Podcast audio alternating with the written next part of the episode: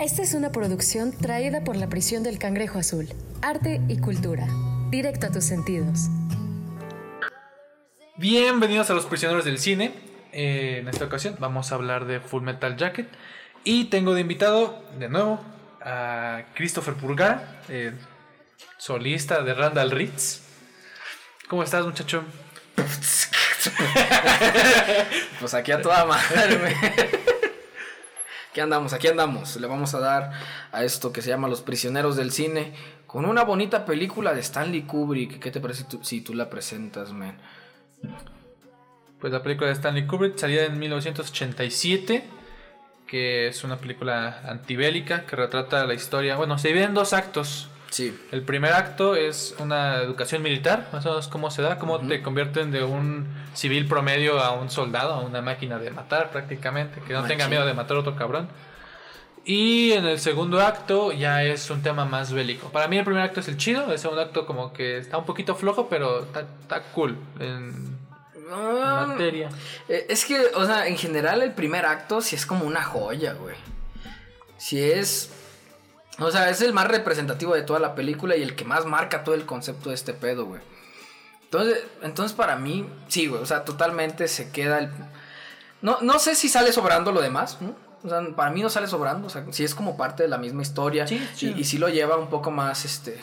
Vaya, como que te explica un poco más, güey, ¿no? O sea, te dan en el primer acto todo el... Todo el contexto, güey, pero todo así bien machín, güey, de qué va a tratar la película, cuál es el concepto, bla, bla, bla, bla, bla. Y ya al final es cuando ya básicamente te lo explican, güey. ¿no? Muy bonita, muy bonita la película. Sí, pero es una película muy entretenida de ver. eh, visualmente es muy bonita. Como Machín. todo lo que hace Stanley Kubrick, perfectamente cuidado, todo muy bonito. No. El guion está chido, es muy divertido. El guion es una película muy divertida. Muy divertida, eh, a veces muy cruda, pero que no lo deja ver. También por el protagonista, que es el bromista. Entonces, sí, es como muy. La, la lleva bastante bien, bastante suave. Pero antes de hablar de la película, primero platícame de Tim.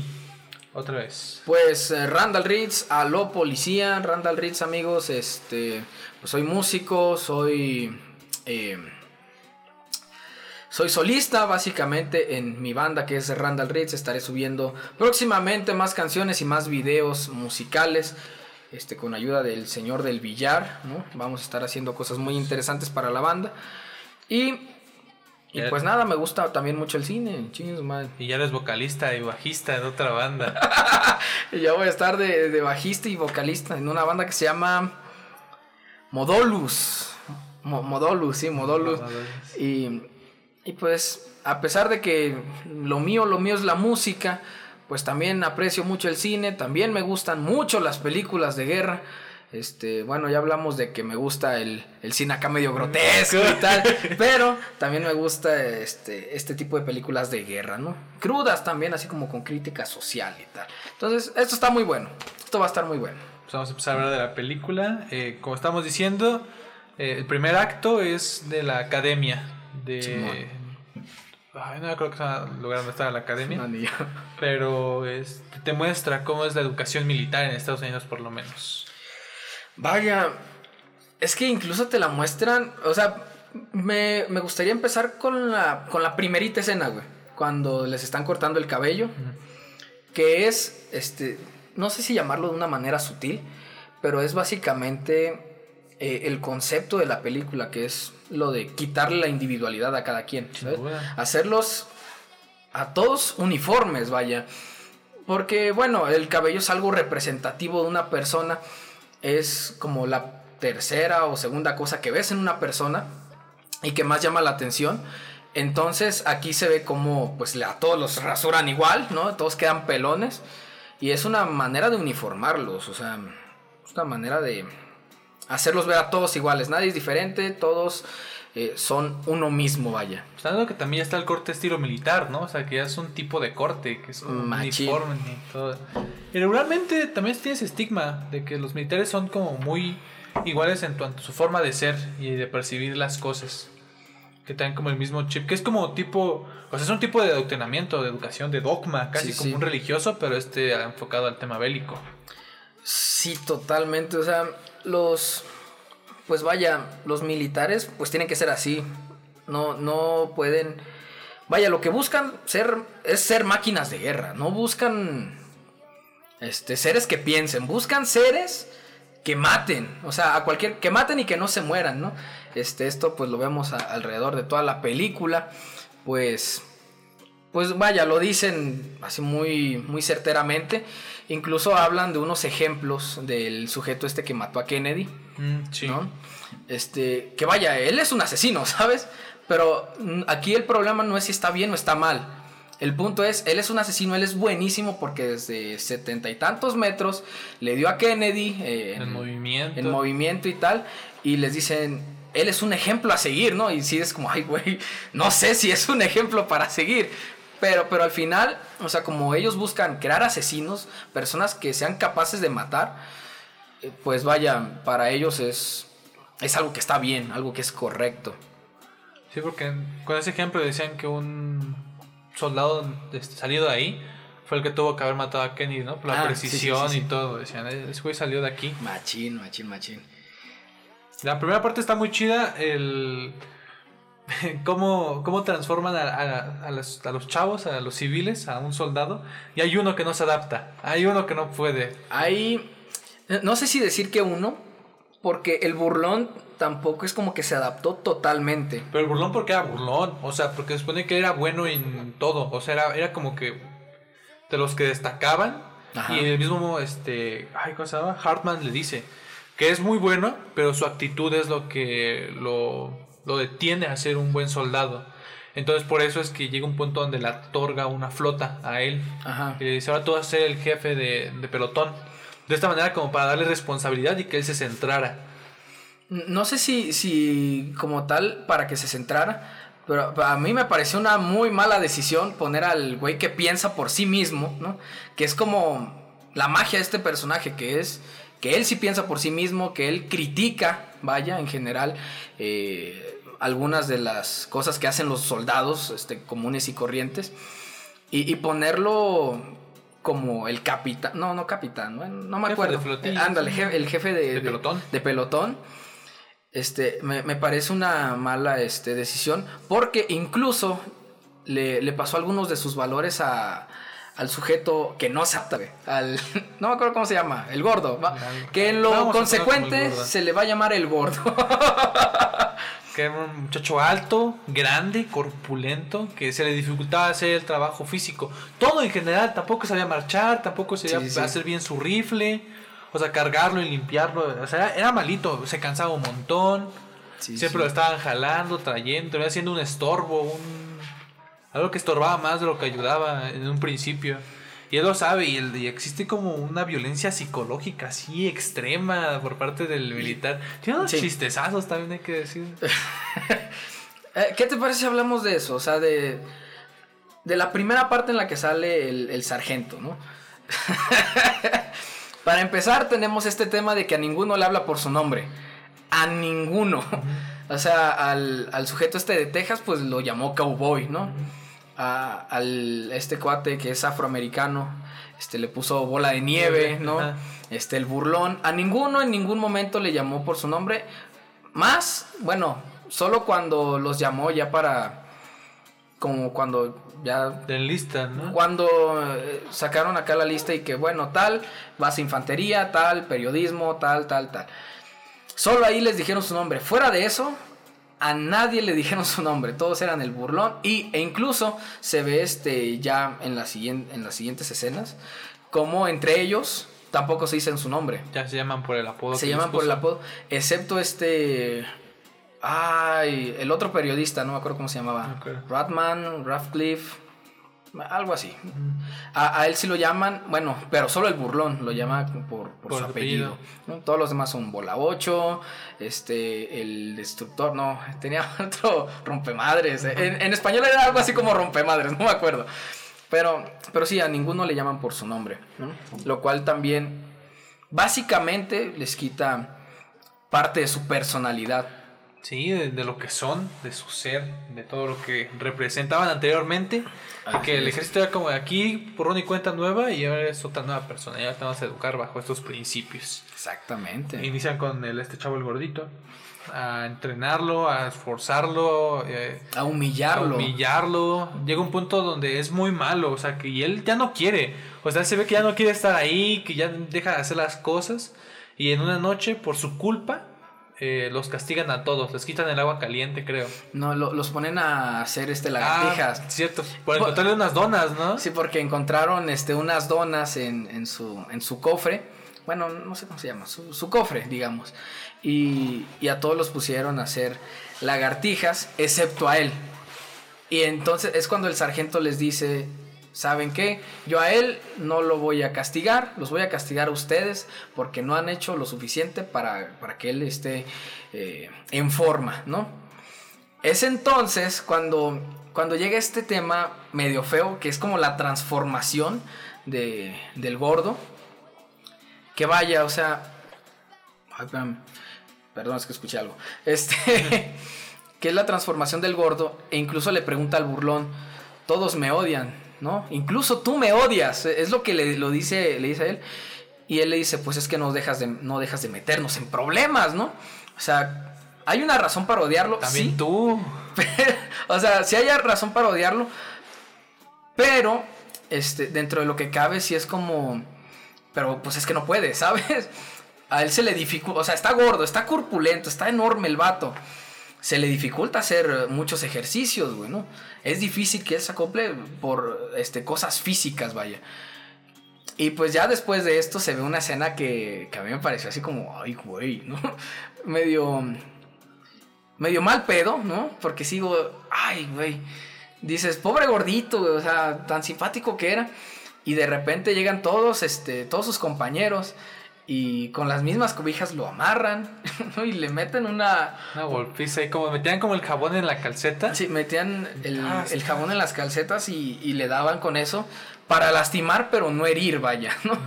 Eh, El objetivo solo era castigarlo por, por sus pecados, ¿no? Y la Pero de ahí es cuando ya se ve la transformación. Incluso algo así que se me hace así medio grotesco es cuando está llorando el gordo.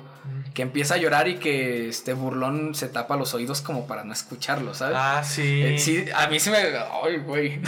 me da cierto repelús, ¿no? Sí, está, está bien intensa esa escena, cómo se termina rompiendo y cómo él sabe que hizo mal, pero que era lo necesario. O sea, Sí, como sí. quizá cuando un papá le pega a su hijo por desobedecerlo y el papá siente feo de pegar al niño, siente feo de verlo llorar, Sí, sí, sí. pero dice, ok, tuvo que haber sido así, si no, no iba a aprender.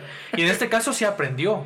Sí, sea, sí. a partir de ahí comenzó su cambio y comenzó a esforzarse más, a ser un asesino de verdad, donde limpiaba más rápido que todas sus armas, las armaba rápido, las movía bien, comenzó a hacer los ejercicios, se terminó convirtiendo en lo que Hartman deseaba, ser una verdadera máquina de matar un monstruo con, como militar.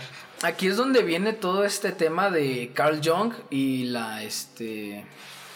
¿La sombra? La persona. Ay, pero es que se llamaba el. No me acuerdo cómo se llamaba el tema. Algo de que el humano. La dualidad del humano, del hombre. ¿No? Aquí es donde entra esto. Porque ha- hay una frase de Carl Jung que dice que lo que niegas te. ¿De qué? no me acuerdo cómo iba la frase, güey. ¿Te oprime? Algo parecido como lo que niegas te oprime y lo que aceptas te transforma, ¿no? En este caso, así, lo vamos a, traer directo a la película, ¿no? Este, eh, él pues se negó a ser una máquina de matar, él se negó a ser un soldado, él, vaya, pues, pues se negó a todo eso, ¿no? Pero una vez sus compañeros le hicieron daño, ¿no? Este, vaya, como que de esta forma lo aceptó, vaya, lo asimiló. Y ya después se le veía incluso otra mirada, ¿no? Sí, ya era como de odio, de asesino. o Ya, sea, ya era una mirada así muy extraña.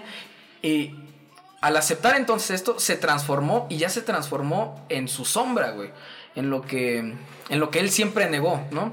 Él se, se había negado a ser un soldado, se negó, a, se transformó y ahora ya se convirtió en un soldado.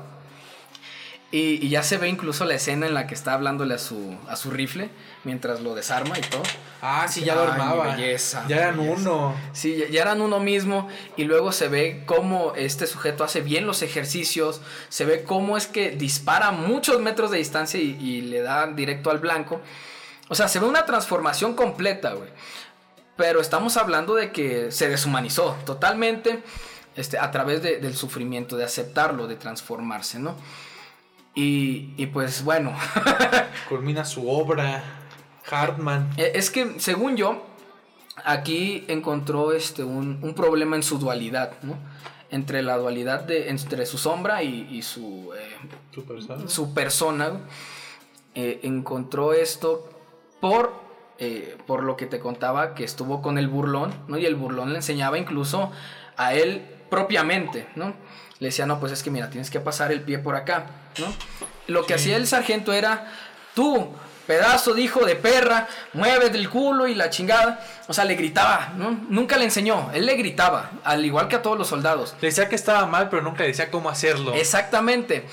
Y, y Burlón, pues sí lo hizo como más tratarlo a su modo, ¿no? O sea, como más suave. Oye, este, pasa la pierna y ya después intentas bajar, ¿ok? Ok, ya, ya iba el sujeto. Oye, este, vente, yo te cargo, vamos, ¿no? O sea, como que lo hizo... Eso lo hizo para la persona, pero lo que hacía el sargento era como para la sombra, ¿no? Para traer esta sombra. Y al final hubo un conflicto ahí entre su dualidad, ¿no? este, un conflicto entre la persona y la sombra. Y es cuando ya se ve la escena en la que está en el, en el baño, ¿no? Con su rifle. Este, y empieza a actuar de una manera que sí, es la, la sombra como tal. Es una manera bastante eh, de asesino. Vaya, una cara así impresionante. Debo decir, esa actuación está hermosa, güey. Sí. O sea, una cara así de asesino grotesca, güey. Y luego el vato armando este, el fusil y, y luego, este, ¿cómo se llama? Recargando y tal. Este, o sea, como se lo habían enseñado, vaya, como lo hacía la sombra. Y al final mató a, a, a Hartman ¿Pero por qué? Por el conflicto de la dualidad que le decía la sombra, que le decía matar, y, su persona que le decía, él me hace daño, ¿sabes? al final se enfrentó contra los dos, ¿no? Al final se enfrentó contra los dos. Después llega Burlón también a ver qué onda, y él que es como de que, hey, tranquilo. Pero pues al final no hubo tranquilidad, hubo, hubo muerte. Y yo pensé que lo, iba a matar, o sea, en primera dije, no, también se va a matar al otro vato.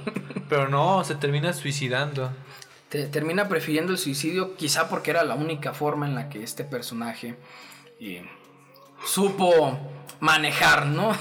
su, conflicto entre su persona y la sombra. Pero ¿por qué? O sea, como un modo de redención, no lo decir, porque es algo muy común, ¿no? Bueno, bueno no, no, muy común, pero, me, me, refiero a muy común dentro de los que llegan a matar a alguien. El suicidarse. El suicidio. Por ejemplo, todas estas historias que hay de el güey que se puso loco y mató a su familia y se terminó suicidando o los que hacen tiroteos en las escuelas, que matan a sus compañeritos y se terminan suicidando. No, no sé si sea por redención o sea por miedo. ¿Sabes? O sea, como que mataron a alguien y dijeron, ¿sabes qué? Yo no quiero ir a la cárcel. ¿Crees que ese sea el mayor miedo? El de matar a alguien e ir a la cárcel. A mí el mayor miedo sería matar. Es que. Nada, eso no se cuenta. Este... bueno, el punto. Este, sí hay casos en los que personas dicen, sabes que yo voy a matar, pero no quiero ir a la cárcel, no quiero pagar por lo que hice, vaya. Es como una forma... pagar con tu vida. Prefieres con tu vida en lugar de tu libertad, ¿sabes? Te la cortas, no sé. No sé. ¿Qué te puedo decir? ¿Tú si matarías a alguien, por qué te suicidarías? ¿Por el miedo a ir a la cárcel?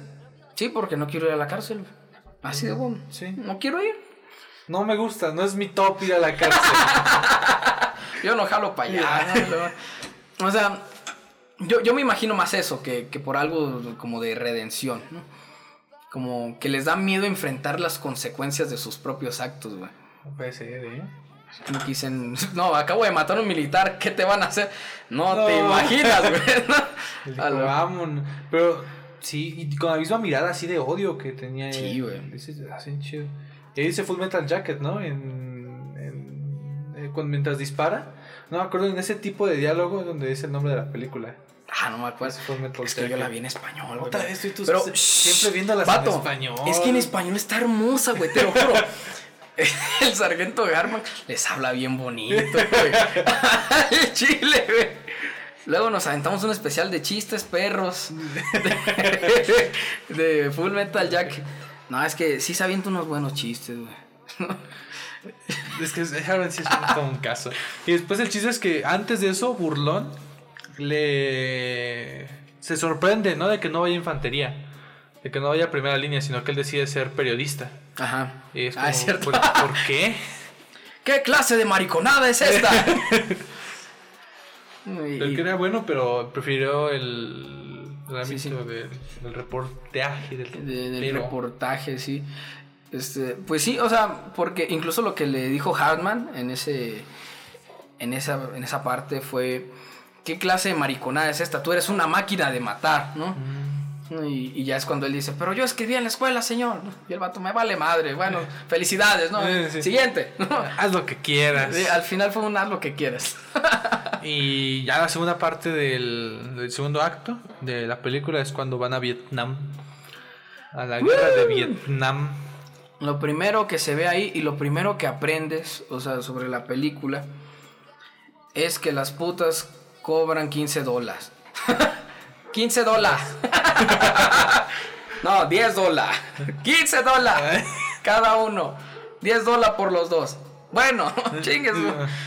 Entonces, ¿Cómo está ahí, no? O sea, también el papel del militar en Vietnam, que ellos mismos se cuestionan. Que están así como que afuera de, no sé, como comiendo algo así. Un vato está con una cámara y se la roban. ajá. Y entre ellos están platicando y dicen, ¿qué hacemos aquí? O sea, y uno dice, no, pues estamos defendiendo al pueblo vietnamita. Es Y cierto. él dice, pero ellos no nos quieren aquí. Ajá. O sea, ¿qué estamos haciendo defendiendo a alguien que no nos quiere, nos repudian, nos escupen, nos dicen de cosas, me robaron mi cámara? Entonces, ¿por qué seguimos aquí? ¿Qué seguimos haciendo en Vietnam? ¿Por qué venimos aquí a romper nuestros cuellos Sí, sí, sí. para, para seguir este... Ahí valiendo verga, o sea, porque es que hacían nada. O Sí, sea, en ese sí, instante no hicieron nada. ¿Y contra quién peleaban? ¿Tú sabes cómo ocurre la guerra de Vietnam? O sea, ¿cuál es el Sinceramente, no estoy seguro, güey. Según lo que vi en la película, güey, es porque estos cuates eran comunistas, si no mal recuerdo. A la madre. Es- porque estos cuates eran comunistas y estos güeyes eran capitalistas, güey. Sí. ¿No? Por, por una guerra ideológica.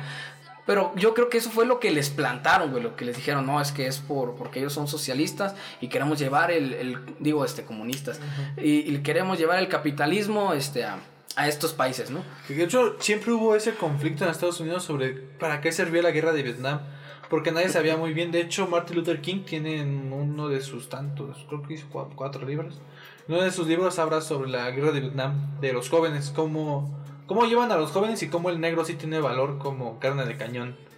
Que ahí es en el único lugar donde... Porque en Estados Unidos no se les respetaba nada, o sea... no, no se les respetaba. Era, eh, seguía la discriminación y los separaban por, por bandos y Pues- así, pues por de- color.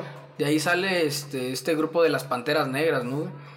Este que incluso lo ves en otra película llamada Forrest Gump, que estaría Ajá. bueno hablar de ella. Este, ah, que ahí te, eh, te hablan sobre las Panteras Negras, güey, que eran un grupo que estaba en contra de llevar soldados negros a, a las líneas este, de fuego en Vietnam, porque decían, por un país que no nos respeta no vamos a ir a pelear, güey, ¿no? Sí. Y, y que dicen, y es una mamada y que no sé qué. Y está bueno. Seguimos. Que- que desde ahí se ve que los militares tienen su conflicto. No es matar Sí. a otro cabrón. O sea, en eso no les conflictúa. No. Dicen, no, yo por- quiero aquí balaseo. Pero el problema es de por qué. O sea, no encuentran el motivo. No encuentran el, el por qué deberían de hacerlo. Dicen, ¿por, por qué estamos aquí? Ni estaban peleando. O sea, que estaban ahí nada más echando la hueva, viendo Sí, qué sí. hacían. Y llega un punto donde digo que no tienen miedo a matar. Cuando empieza a hacer el, el- de reportaje, que lo suben a un helicóptero. A que están en Ah. con un militar. Eh, El que está, este... Con una metralleta el rafagueando ahí al azar. Civiles. Así de la nada. Ajá. O sea, que estaba aburrido. Se subía y decía, no, pues a ver a, quién- a cuántos le doy. Y Burlón le pregunta, así de que, pero también matas a mujeres y a, y a niños.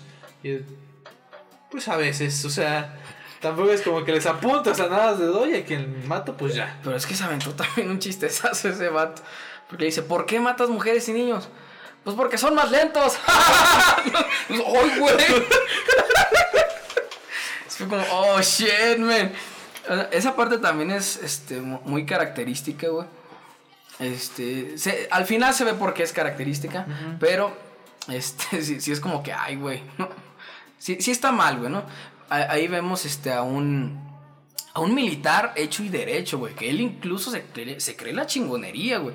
Le dice, deberían de hacer un reportaje sobre mí, porque soy la mera pirinola, güey. He matado a tantas personas, ¿no? He, matado a 150 personas, ¿no? y, y, ya es cuando le pregunta que si entre ellos mujeres y niños.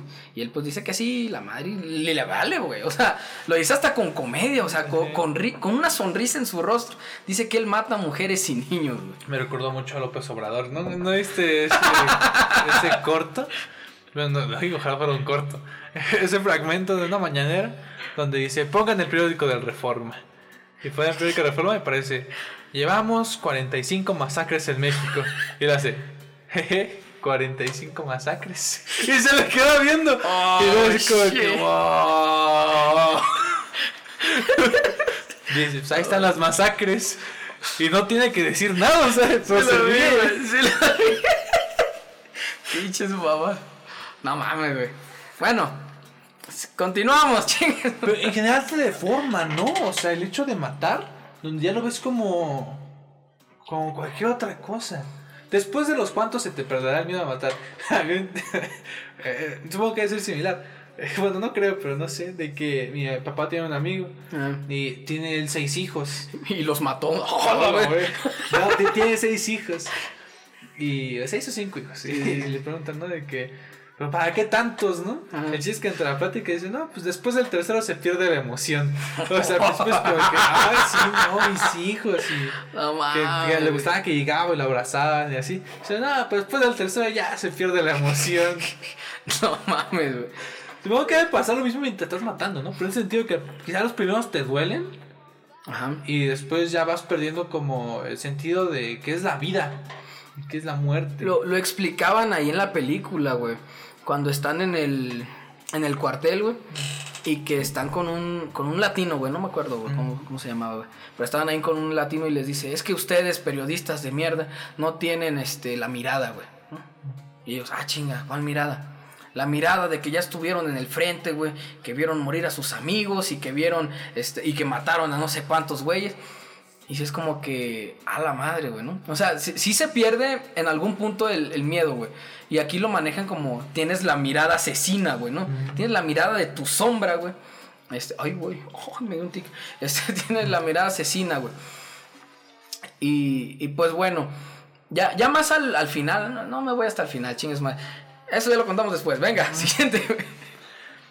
Y pues ya corren este, las, las guerritas, entonces llega un punto como explosivo, por así decirlo, que es cuando los meten a la... porque no hacían nada, o sea, ellos llevan años sin ver acción y un día llegan eh, camionetas a disparar a la base militar ah, estadounidense.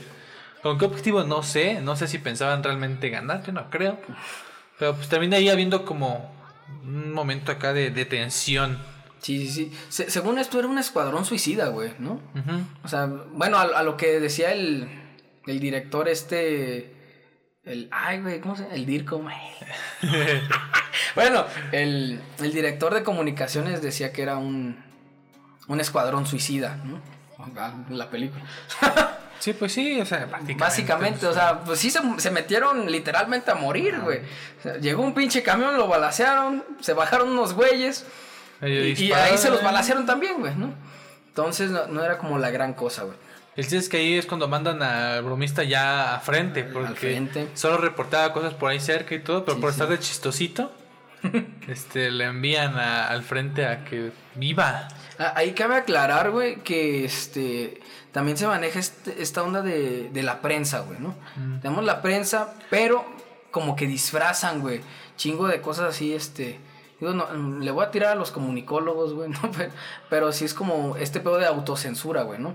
Porque ya, ya ves que había un sujeto que puso un encabezalgo de que destruir y arrasar con los pueblos. Y le, dije, y le dice, no, ponle este barrer y, y otra cosa. Neutralizar, ¿no? Una cosa Algo así, este barrer y neutralizar a los pueblos.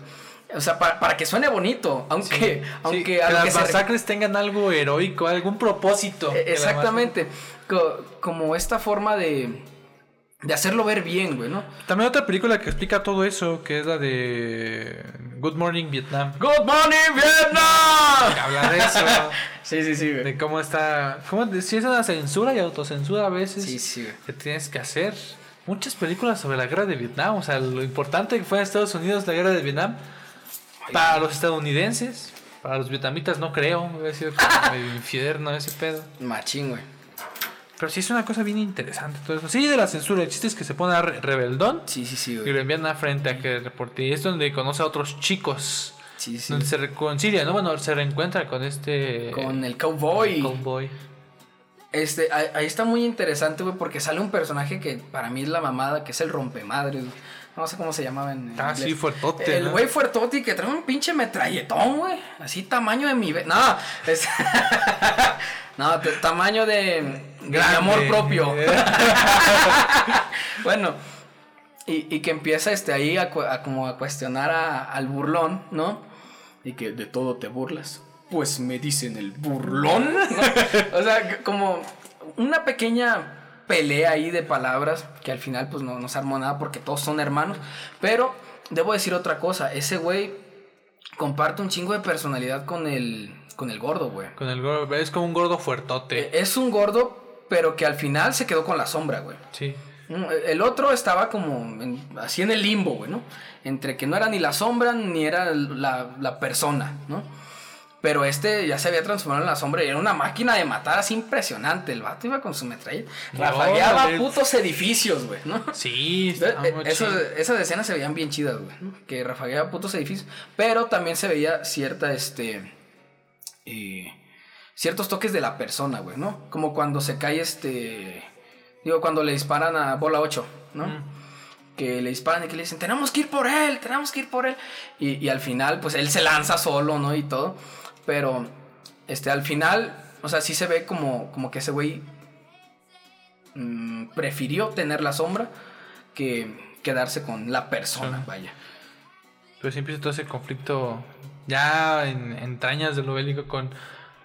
Nunca te explican contra quién están peleando. Es lo que digo. Yo tengo mucha desinformación sobre la guerra de Vietnam. Porque a todos los veía vietnamitas. Entonces decía, ¿están peleando contra la misma gente de Vietnam o contra otro círculo ahí?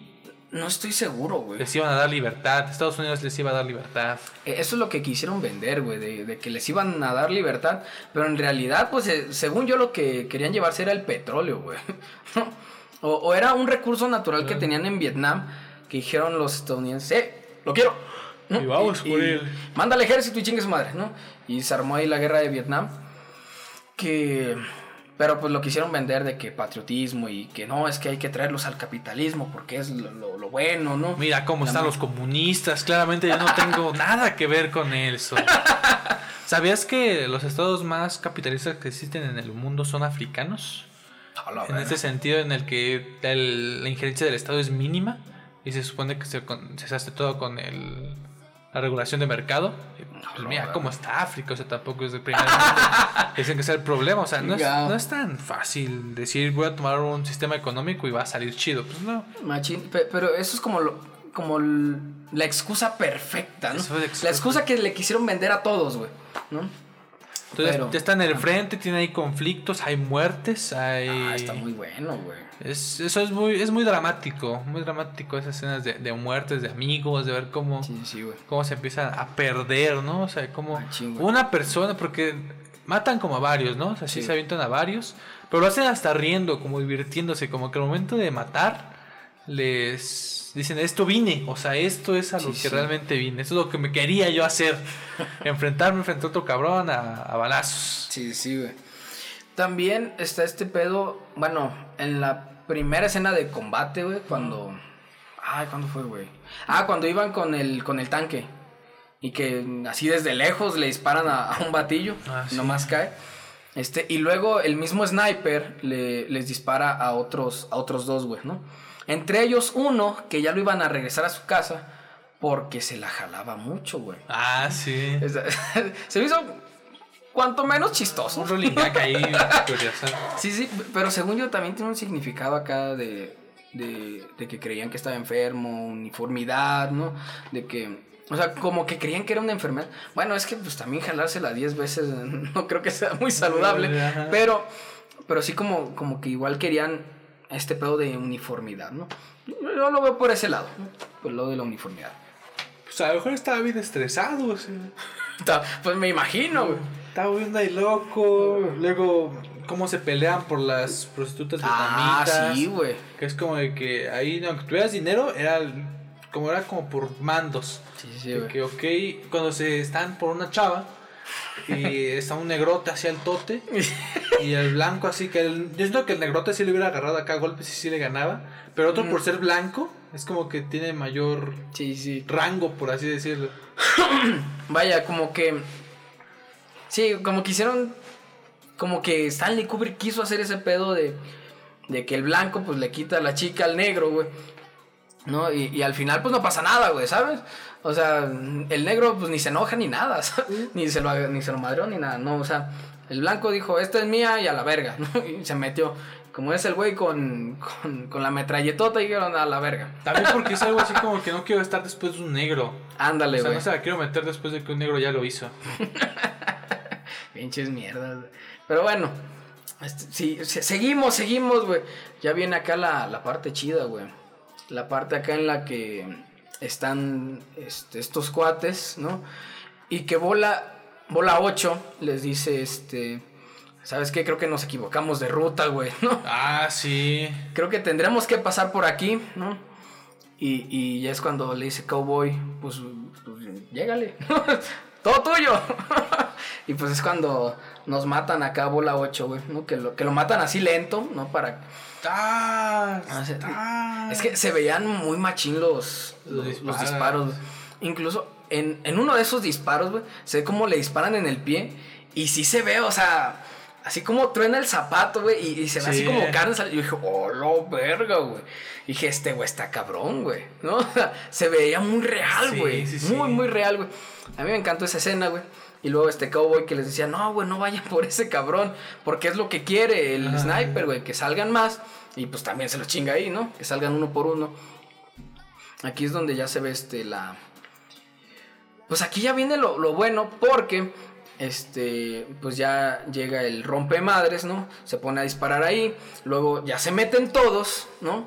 Y Y es antes cuan- pierden a otro, ¿no? O sea, que también Sí. intenta ahí Por- héroe y también lo matan. lo, lo matan ahí mismo. Y. Ay, luego matan a Cowboy, güey. Ya matan a Matan a- güey. Por no cubrirse bien en un hoyo. Dice bien, güey, exactamente, güey. Y aquí ya viene así como un tema medio de venganza, güey, ¿no? Porque, bueno, o sea, digamos, lo- los otros dos, dices, ok, pero para el protagonista que es burlón, güey, que matan a Cowboy, sí fue como a la verga, güey, ¿no? Mataste a mi amigo y, y voy a matarte, güey.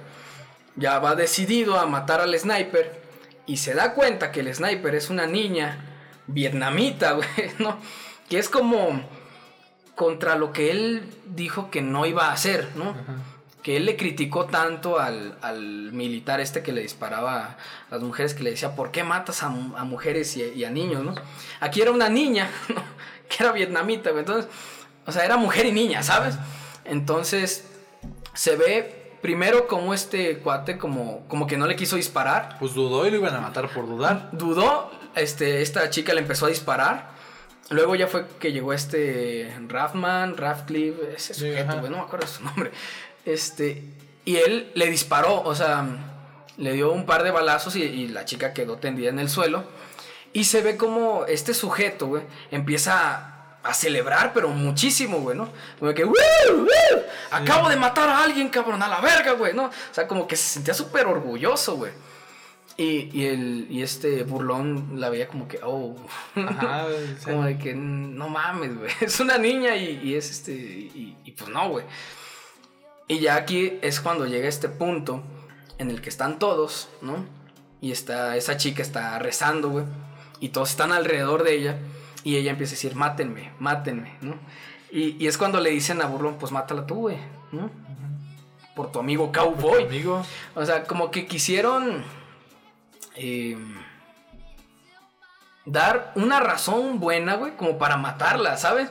De que no, güey, es que aunque sea niña y aunque sea este, este, mujer y niña, este, pues tienes que matarla, güey, porque mató a tus amigos, güey, ¿no? Y, y Burlón se la piensa mucho, o sea, se ve como Burlón se queda un buen rato viéndola y diciendo como verga, güey. o sea, y al final pues ya se ve como la mata. Y como Burlón ya aceptó, güey, su sombra, güey. Aceptó lo que el sargento le, Todo lo que le inculcó el sargento, güey, de ser una máquina asesina, así sea lo que fuera, güey. Y, se ve pues como el burlón, güey, perdió parte de su persona, güey, ¿no? Para, para mí siempre fue igual, o sea, para mí sí fue como un momento catártico, pero él ya lo tenía decidido. O sea, que sí se lo iba a pensar, pero él tenía decidido que tenía que hacerlo. Lo veo con lo de su amigo, con el gordito. Cuando pasa la misma escena, es el mismo encuadre de que se le queda viendo y él no quiere hacerlo. O sea, él no quiere pegarle, pero al final sabe que tiene que hacerlo porque eso es lo correcto. Lo mismo con la niña. Ándale. Él dice que no, o sea, él no quiere hacerlo, entonces él sabe que está mal, que no es ni bueno ni pegarle ni matarla, pero que tiene que hacerlo. Para que ese cabrón entienda y para que dé un golpe de autoridad sobre que, pues, que mató a mi, a mi amigo. Machín, Y tengo que hacerlo. Dentro de su moral.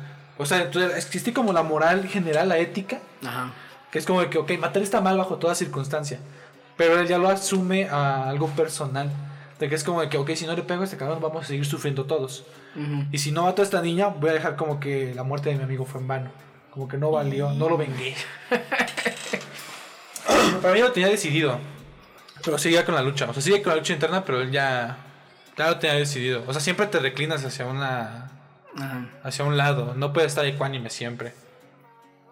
Pues en general lo hizo. Y, y la escena final pues es una mamada, güey, ¿no? Todos cantando este, sobre Mickey Mouse. No me acuerdo cuál, qué canción era, pero cantando algo de Mickey Mouse. Entre el fuego. Entre el fuego y la destrucción, güey. De simbolismo ahí precioso. La, escena máxima de capitalismo puro, que este, ideológico, cultural, que es el conejito de Disney. Ándale, güey.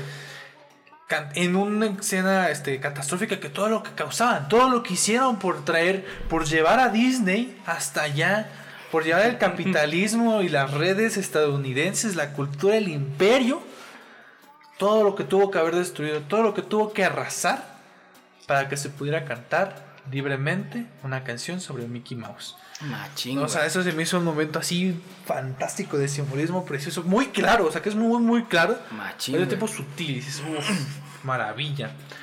Entre otras cosas que quiero hablar sobre, eh, ya un poquito más fuera de la película, más bien enfocados en puntos.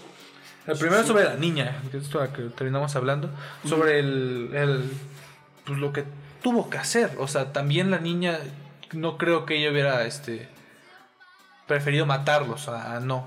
O sea, que es un acto que, que fue orillada a hacer eso, orillada a aprender este disparar un arma y todo eso. Entonces este conflicto de que se vive de los niños, o sea, cómo un niño es involucrado en la en la guerra y cómo son la mejor este, máquina para matar cuando agarras a un niño. Como, ay, güey, es que no me acuerdo en qué guerra era, güey. O en qué país este, en guerra era. Que mandaban niños, güey, con bombas pegadas al pecho, güey. ¿Nunca viste Jojo Rabbit? No, güey, no, no. Hay una escena de Jojo Rabbit donde es como comedia, pero es, que cuentan la historia desde el lado este nazi, ¿no? Que los niños los entrenaban. O sea, los niños los entrenaban para matar. Mm. Este, de hecho, hay esas chistos donde un gordito le dice al protagonista que es Jojo. Dice, mira Jojo, tengo un arma. ¿No? Y así está celebrando que tiene un arma. O sea, que se va a matar gente. Oh, Yo vi una escena de una, una chica que está como... Es la que encargada de los niños. Y le pone una bomba en la espalda. Se la pega. Y le dice, corre, va a abrazar a un estadounidense. ese es un chistezazo por toda la escena que hay, pero es como de que, ok, o sea, esto, esto pasaba. ¿Cómo, ¿Cómo repercute en los niños y cómo un niño tiene que crecer de esa manera así tan, tan abrupta? Y... O, no crecer, ¿sabes? Le pegaron una puta bomba. Deshacerse. No mames, es que, o sea, eso realmente pasa, güey, o sea, bien machín, güey, que grupos, este, terroristas o, o religiosos les decían a niños, güey. Bueno, esto si no mal recuerdo, era como Afganistán, güey. Esa clase de lugares, ¿no? No me acuerdo exactamente el lugar. Pero sí les pegaban bombas al pecho. O sea, no, este, ve con los militares y mientras más te encuentres, mejor, ¿no? Y jalas este, el cordón. Hacia la chingada. Y, pero los niños no sabían que iban a explotar, güey, ¿sabes? Nomás le dijeron, ve, ve allá, güey. Jalas el cordón ya que esté cerca de los Y militares. órale. Y ya, güey. Entonces, por eso mismo, muchos militares empezaron a matar niños, güey. Así, mandaban niños, güey, y decían, no, ese güey trae una bomba y a la chingada. Entonces, eh, pues, en sí la, la, pues, la guerra es cruel, güey. La O guerra sea, es cruel. no- o sea, También es otra cosa bien padre. Hay una, una escena, bueno, unas escenas este, que se llaman geniales de la película, que es cuando pasa un tema documental. O sea, el encuadre Mm, cambia y sí, es sí. como que le están entrevistando a los soldados y les preguntan sobre la guerra. Y ellos no saben por qué están ahí. Machín. O sea, ¿y por qué haces esto? ¿Por qué? ¿Qué objetivo estás haciendo aquí? Es como, pues me mandaron. No sé, pero tengo que estar aquí. Ajá, o sea, no saben por qué. Ignoran la razón de por qué su país los mandó ahí, pero saben que tienen que estar ahí porque así se los ordenaron. Pues, porque eh, me lo ordenó. Ay, vergas, me fue la idea, puñeta. Pues parte de eso tiene que ver con el entrenamiento, güey, que busca deshumanizar, güey. De, dejar que. Dejar a un lado todo el pensamiento, toda la crítica, todo el raciocinio, güey. Y, y volverse inhumanos, güey. O sea, matar humanos, este, masacrar. O sea, ese es, ese es el que debería de ser su pensamiento. Y muchos sí piensan, sí piensan así. Y salvar su país, ¿no? O sea, piensan que Pi- es para su es- país, beneficio para su país. Piensan incluso solo es un bien, ¿no? Así, ni siquiera así pensemos en cosas más profundas. So, no, hazlo porque está bien. Ajá. Hazlo porque está bien para el país, para la gente en general. Ah, bueno, entonces lo hago, ¿sabes? La gente, la gente que se hace militar, ¿por qué? O sea, ¿qué te inspira a defender tu país? Sé que en Estados Unidos el proceso militar muchas veces es para subir este socialmente. Porque hay veces donde no te alcanza, no tienes dinero, o sea, no, no hay forma de que estudies, ¿no? Y que te queda entre trabajar o, y tampoco eres como que un genio para que te bequen o un excelente deportista. Ah, Pues la otra opción es meterte a la militar y que a partir de ahí te den educación y saliendo este puedas dedicarte a tu profesión. O sea, es una forma de subir jerárquicamente en la, en la sociedad, que es a veces donde se arrinconan muchísimas personas porque es que no hay de otra. O sea, muchos militares no están ahí por, por gusto, de que no, yo soy militar y me gusta a mí matar cabrones. O sea, es como que no. Y hay gente que sí, o sea, hay gente que Sí, se sí, une sí. a la militar porque le gusta esa onda de, de disparar, de defender a tu país. Pero ¿por qué defiendes de tu país? ¿Cuál es tu país? ¿Qué, qué hace tu país por ti?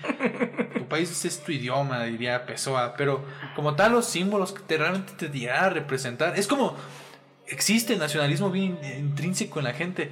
O sea, está en Estados Unidos, que es muy ferviente. Sí, sí, sí. ¿no? Yo pensaría que en México no tanto, pero sí, o sea, con esta idea de que cambian la bandera, de que le ponen otros colores, la gente se renoja. O que baila una chava en TikTok el himno nacional y es como, no, qué falta de respeto a todas las personas que murieron por... Es como que siento que se da demasiado respeto a la gente que muere por, por una causa, por un, por un militar que muere por una causa. En el caso de Hidalgo y ese pedo, o sea, Hidalgo valió verga. Hidalgo fue por, por pendejo, porque ya había derrotado a, a varias, este, como facciones, por así decirlo, varias batallas ya se había ganado. Y pudo haber ido a la Ciudad de México y consumar la independencia de México él mismo y realmente ser el héroe y todo eso. Que después él no sabría qué hacer, porque él solo quería, este... Él, que, los criollos fueran mejores. Sí, él quería traer a España adentro. sí, sí. Pero por irse por otro lado, porque él darle la vuelta, lo sorprendió y bacana. Pero en general, no sé, yo no. Siento que igual es como ignorancia mía que nunca me ha tocado hablar con un militar de, de frente. Para entenderlo, para intentar entenderlo. Intentar saber qué es lo que piensa, si realmente sí está bien mi concepto de que son gente que perdió su individualidad y piensa en el colectivo del país, el cual a veces ni siquiera sabe por qué.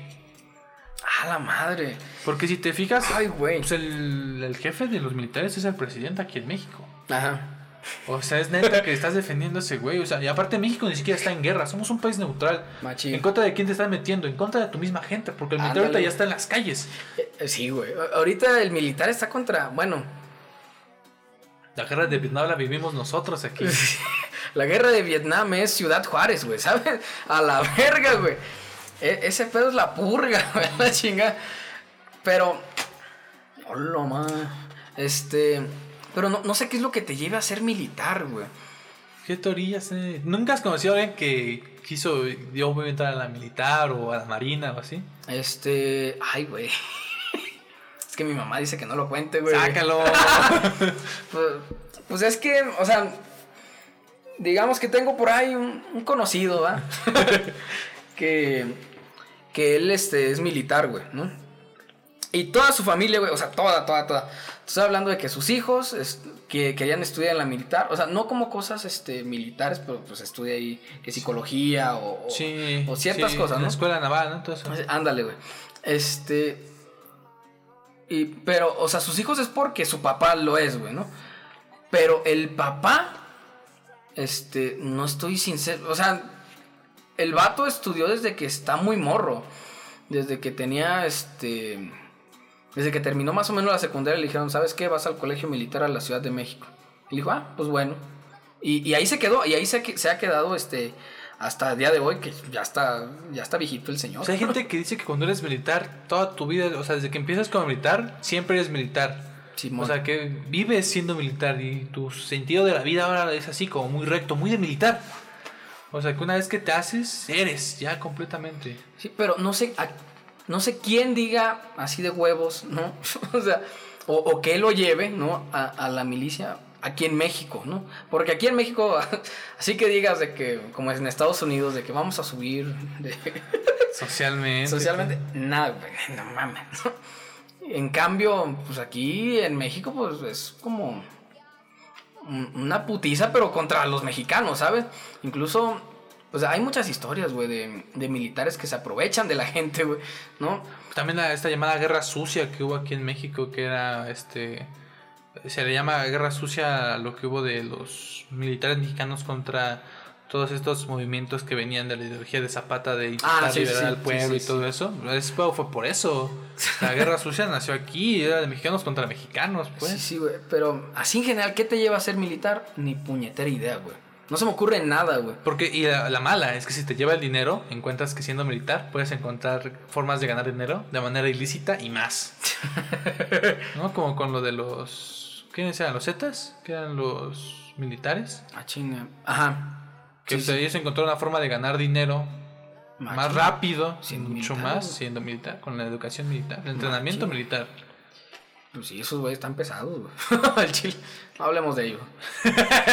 Salud. Pero en general es ese pedo, o sea, de que el, el militar es que no siento que tenga un propósito de salvar a su nación.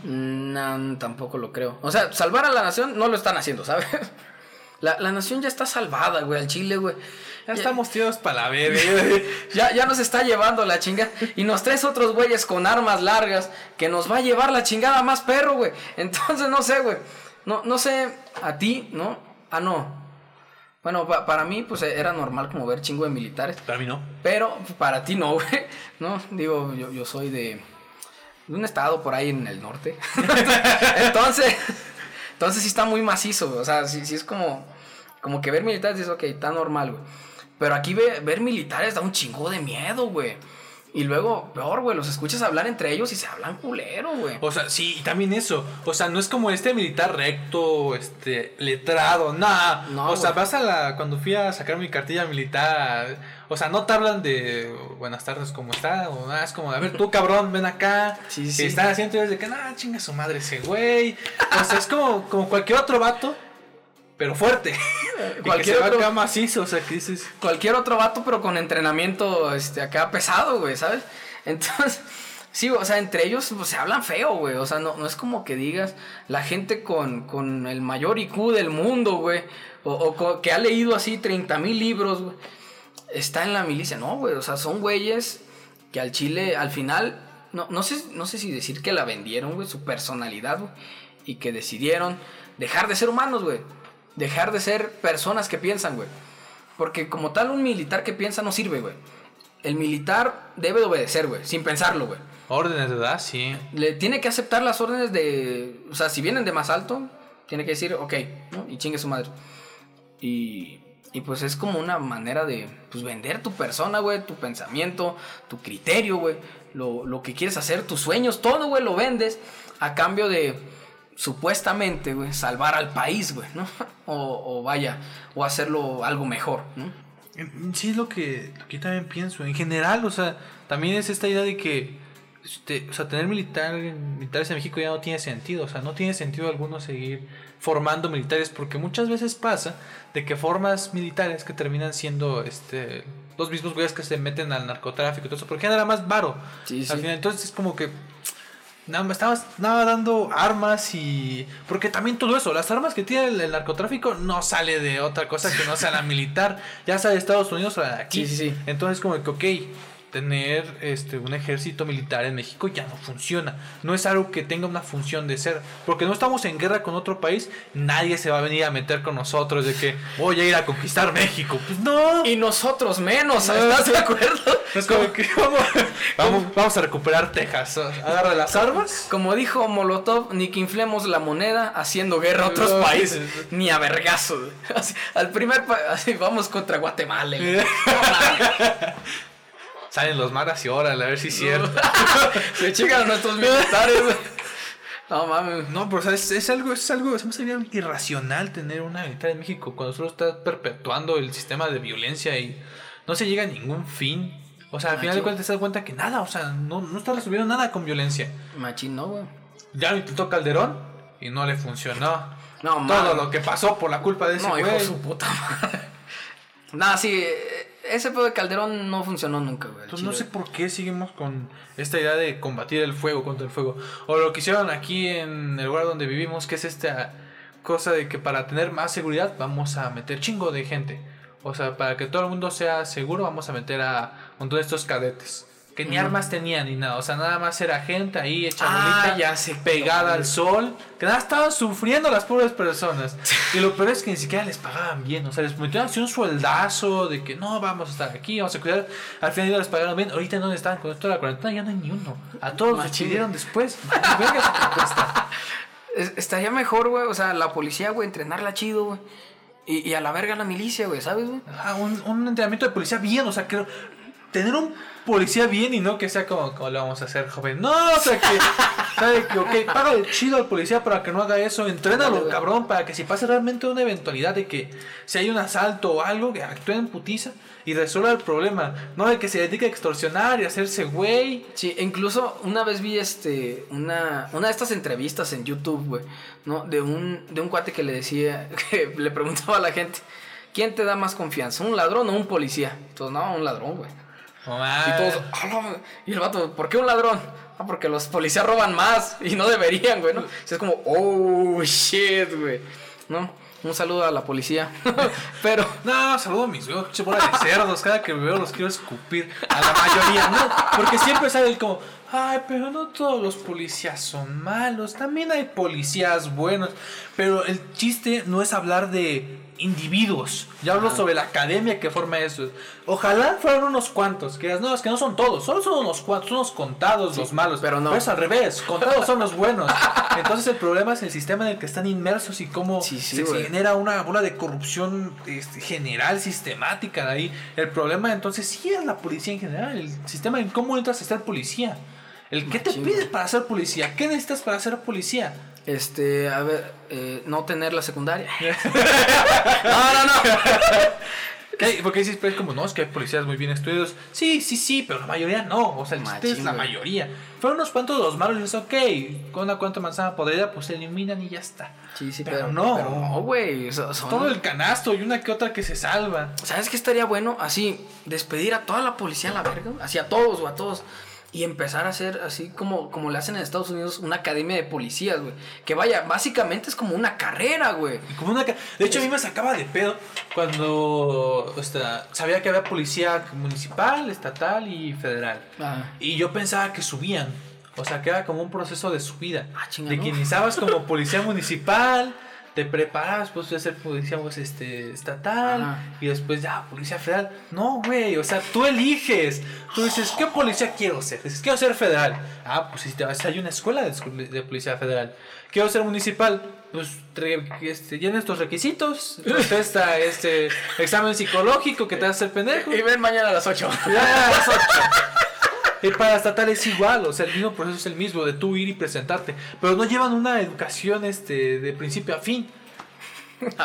Yo pensé también que era así, que era como una educación que no, no o sea, aquí está el policía, ok, va, pero tienes que empezar desde tu municipio. Y si haces las cosas bien, vamos a y ascenderte a estatal, que te van a pagar más chido, pero las posibilidades son más cabronas. Y quizá después ya puedas estar en federal, que te encargas de las carreteras y todo ese pedo. Sí, pero sí. no, güey, o sea, los únicos que llevan realmente educación eran los federales, ya no existen. Ya volvieron a la policía federal. Entonces ya no existen, quedan los cabrones, quedan como de que no, es un federal. Y les pagaban chido y sí tenías como esta idea de que no, es que es un federal, o sea, ese güey sí te... A menos de que tuviera tenis, ahí decías, ya valió pistola, este güey no es policía. Pero, eh, o sea, era el mismo concepto, güey, o sea, de que ya desapareció realmente una escuela, una escuela bien, y ahorita le están dando educación militar a los policías. Ajá. O sea, es lo que se intenta dar y también es la Guardia Nacional, que es con educación militar, o la pendejada que hay en la Ciudad de México, que son este guardadores de la paz. Ah, o sea, pinches ganaderos, es lo mismo. O sea, es como- Pero ese sistema de perversión que no está funcionando de nada. O sea, estamos viendo que la violencia no está generando nada. Machín, y lo güey. mismo ocurre con los movimientos sociales. Que en un principio están bien. Sí, pero, ¿qué quieren? Por ejemplo, la otra vez estaba pensando esto, como con la lucha feminista, que yo estoy súper a favor de la lucha feminista en el tema ideológico. También en destruir madres y todo eso. Digo, ok, está okis. Si quieres, si esa es tu forma de manifestarte, fine. Ok. Yo estoy cool.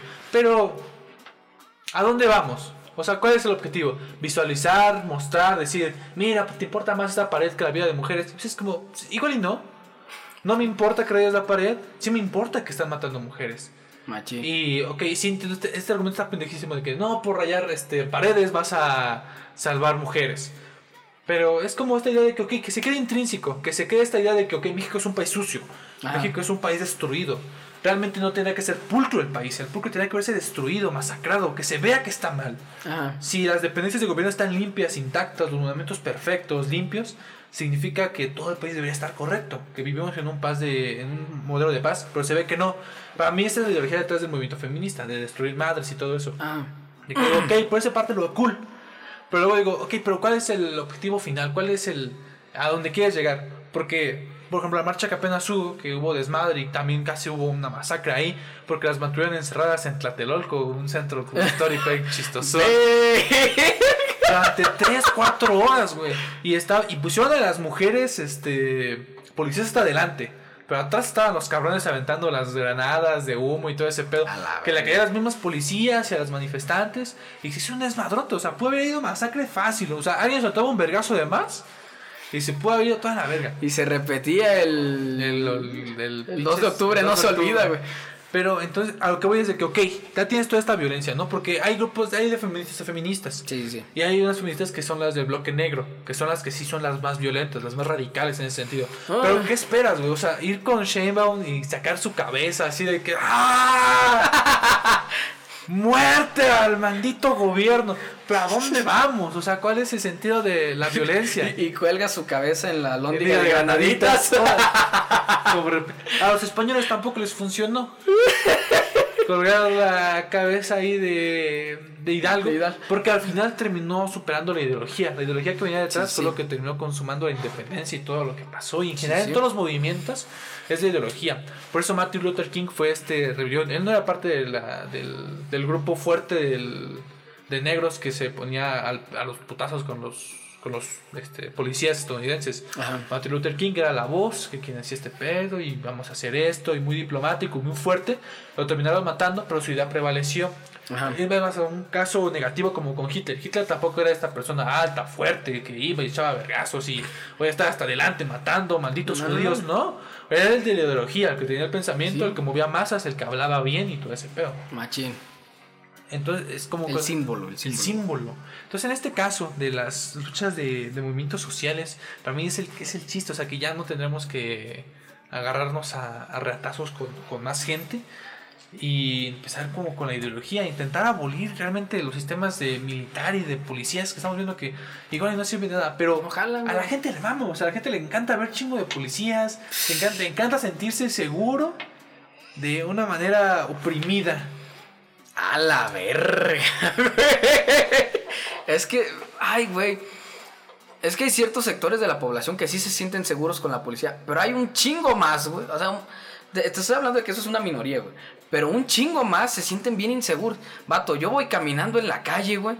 veo un policía y sí me da cierto cierto miedito, güey. Digo, estos güeyes me van a parar, me van a, me van a checar, ¿vale? A meter algo. Y todo. E, ese, ese también es el mío, como que no, güey. Pues es que sí vengo acá vestido medioñero, ¿no? De que salgo con short, güey, así sin calcetines. todo hippie, güey. Y, güey, estos güeyes no me vayan a parar y me vayan a, decir algo de que, eh, güey, ¿tú qué haces aquí o qué? ¿No? O sea, me, me da eso más miedo, güey. O sea, que, que, incluso que te llegue un güey que, eh, güey, pues cállate con todo. ¿Sabes qué? Pues, pues le das todo y chingue su madre, güey. Pero el otro es el que se acabó. O sea, se acabó. Y dices, está mal. Sí, güey. Es este delincuencia. Sí, güey. Pero de eso, o sea, ya sabes que, esos güeyes te vienen a asaltar, güey. Pero tú no sabes, güey, que la policía que se supone que te debe de estar resguardando, güey, tu, seguridad, tu integridad, güey. Llegue y, te meta cosas, güey. O que te lleven así por sus huevotes, güey. Porque hay un chingo de, güeyes a los que los paran los policías, güey. Que a ver, güey, ¿tú qué traes? Nomás por, por verse mal, güey, ¿sabes?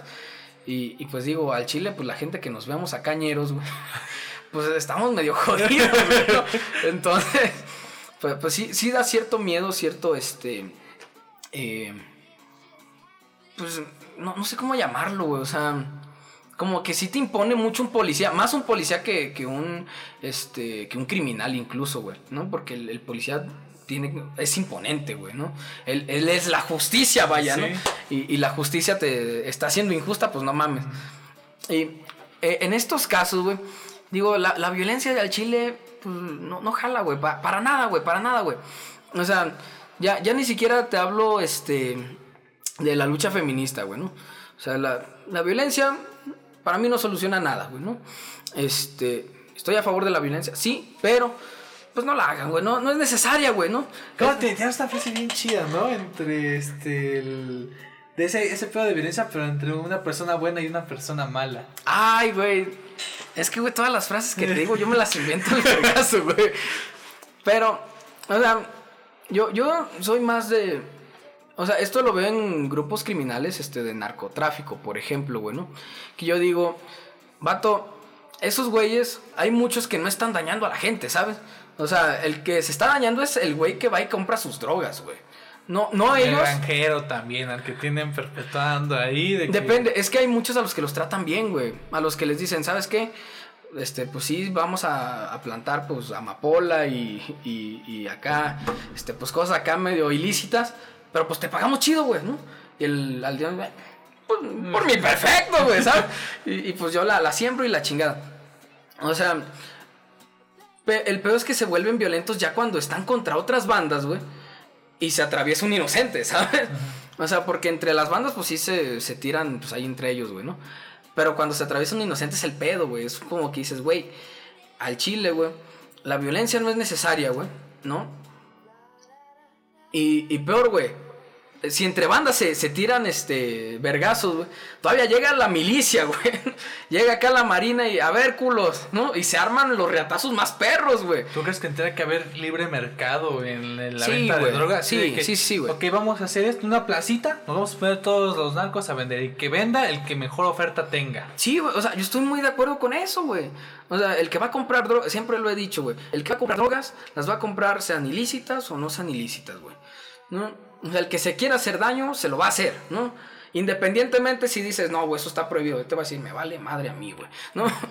Como lo que platicábamos de la coca con su pinche, este... Con los sellitos. Con, su pentágono este de, de, que alta caloría y mucha azúcar. Dices, güey, yo llevo años consumiendo coca, güey.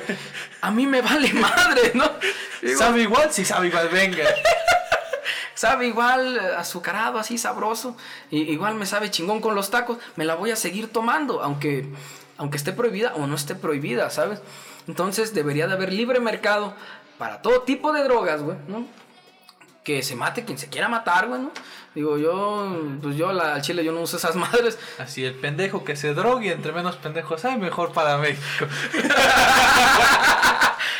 Pues es que, es, como en todo, ¿no? O sea, imagino también te puedes drogar, pero sin realmente clavarte o saber cómo. Ándale, Cómo drogarte, así de que no. Sé que esto me hace daño, sé que esto me pendeja así muchísimo, pues no lo voy a hacer diario. Sí, o, sé que esto este, me puede causar adicción. Pues sabes que una vez este, cada. Un mes, ¿no? Digamos, o sea, por decir este al- algún número, güey. Y Ser drogadicto, pero ser activo. vaya, ser drogadicto, pero ser responsable, güey. Sí, seguir trabajando y O sea, todo eso. co- como la gente que acá es borracha, güey, y que dice, no, pues es que a mí me gusta. Hay chingón". gente que va pedo al trabajo, que va Exacto, crudísimo al trabajo. Hay gente que va marihuana a la escuela, güey. Hay No áreas, de, hay áreas de fumador en los trabajos y escuelas. O sea, Ah, existe una puta área de fumador Sí, en un trabajo. Saludos al área de humanidades de todas las universidades. Sí, no- de- de- que- también en el TEC, o sea, eh, entre, los- entre los pasillos fumaban, que estaba prohibido, pero fumaban. Y había una zona que era de pastos verdes. Claramente ahí te ibas a drogar, o sea, sabías que te ibas a drogar. Ahí atrás de los vestidores. Y toda la gente sabía que se iba a drogar. Y no había pedo, o sea, era como que, pues sí, ahí se drogan y ya. O sea, pasa. Entonces eso, güey, deberían, güey. O sea, para generar menos violencia, güey. Hacer legal ese pedo, güey, ¿no? Mandar a la ver, o sea, todo lo que tenga que ver con violencia la chingada, güey, ¿no? Es más, algo así como pinche Canadá, güey. Ya, ya ves que en. Canadá ni los policías traen armas ni nada. No me acuerdo dónde vi este pedo, pero de que a- alguien le pregunta a un canadiense de que, oye, güey, ¿y los policías no traen armas allá? No, güey. ¿Y cómo le disparan a, a la- a los malos? Pues no les disparan. pues así de fácil, ¿no? O sea, güey, o sea, tiene sentido para mí, güey, ¿no? No les disparas, hizo algo malo, sí, pero pues, pues, pues mínimo no generas más violencia o no hay este daño colateral, güey, ¿sabes? O sea, de que, pues, o sea, en Estados Unidos sí se, sí se usa mucho eso de dispararle a los malos, ¿no? O a quien pase. Dispararle a cualquier persona que se vea negra y tenga ropa de blanco.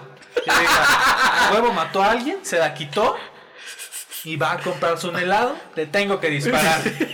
Güey, ¿no viste esta imagen bien chida de un, este, de un- ah, una persona este, negra, pues, de, pies, de piel negro? Sí, sí, sí. sí, De sí. que iba corriendo y traía una playera que decía Don't shot me, ironic. O sea, acá de a tal extremo, güey, de acá como que, ok, no me dispares, solo estoy corriendo por ejercicio, mamón. No, no estoy robando y estoy escapando de alguien. No, güey, estoy haciendo ejercicio. Oh, shit, güey. Eso estuvo muy mal, güey. Pues sí, digo, la, la, la violencia genera más violencia. Full Metal Jacket está perra. Full Metal Jacket, pues está bonita. Ya nos fuimos así bien lejos, pero, pero Full Metal Jacket bonita, güey. La violencia genera más violencia. El pendejo que mate al pendejo, güey. Y, pues si hay menos pendejos, pues mejor, güey, ¿no? A la chingada. Algo así va la frase, güey. Ah, no. Si, si el malo mata al malo, güey. Pues bien, ¿no? Porque estaba haciendo mal, estaba en malos pasos. Si el bueno mata al malo, pues también está bien. Si el bueno mata al bueno, pues ya hay pedo, si está, si está mal el pedo. Pero mientras haya menos pendejos, pues todo mejor. Ah, Entonces, va bien, pues, pues- pues ya. Vean la filmografía de Stanley Kubrick, todas sus películas valen la pena. Sí. Quizá Lolita para mí es la que cae un poquito porque hasta se me hizo muy suave. Lolita es como que, ok, eh, está bien, pero no, no, no tanto. Pero en general todas las películas de Stanley Kubrick son una joya. Machín, véanse ahí Odisea en el espacio. O sea, cinematográficamente y conceptualmente Odisea está, en el espacio está mm, mamoncísima, güey. No, o sea, Odisea en el espacio se ve más perro que pinche Star Wars de mierda, güey. Que Sí. también era una pinche este, película así como del espacio y la más. Pero pinche Stanley Kubrick. A la vez, pinches tomas así perras de, de cuando este vato va este caminando en el, como en la base y así se ve alrededor y la. O sea, está muy perra, güey. Esa, esa sí, veanla. Tan mamona. Es mi recomendación, güey. Véanse Odisea en el espacio. Se van a aburrir tantito, pero va a estar. Sí, yo última pregunta. Tres películas que recomiendes. Y... O sea, película cualquiera, güey. Película cualquiera. Ay, hijo puta, güey. Les recomiendo una que vi hace mucho y que acabo de ver hace poquito. Eh, La vida es bella. No me acuerdo del, del director. Sí, ¿no? pero. Pero esa película está verguísima, güey. Habla sobre la Segunda Guerra Mundial. Tiene un personaje súper carismático, güey. Este. Sí, o sea, véanla, véanla. Tiene de todo esa pinche película. Tiene desde comedia, tiene ahí ratos dramáticos, está para llorar. feos, te sí. pones a llorar, güey. No mames, te pones bien contento. No, o sea, es- está perra, güey. Perra, güey. Yo también quiero un tanque de tamaño original, güey. ¿Y qué otra? Ay, mi película favorita de Truman Show, se la recomiendo, también está verguísima. Chingo de existencialismo, este, pues Jim Carrey, o sea, por favor, Jim Carrey a la verga. Este, construcciones sociales, realismo, este, existencialismo. Muy bonita, muy bonita la película. Y por último, una, una así que le recomiende mamona, güey. ¿Cuál sería buena, güey? Mm, espérame, espérame, calmado, calmado. Ay, güey. Es que quisiera decir una de Tarantino, pero ya, el pinche Tarantino ya la verga, güey. Algo más. Oh, no, ya sé, güey. El perfecto asesino de Jean Reno. E- Esa madre, una puta joya. Una Ay. puta, puta joya. güey. Esa madre me encanta. También de mis películas favoritas, güey. Y pues ahí los dejo, Randall Ritz, Randall Ritz en todas mis redes, Randall Ritz MX en Facebook, Randall-Ritz en Insta y en YouTube estamos como Randall Ritz. Escuchen música, Randall Ritz TV, pues no lo vean. Pero Randall Ritz, este, pues ahí escuchen mis rolas, próximamente está saliendo el disco y les va a encantar, estoy seguro. Ahí nos vemos. Y pues muchas gracias por ver otro capítulo más de Los Prisioneros del Cine. Y, y nada, te quiero mucho. Un beso, toma agua. Bye. ¡Skeller!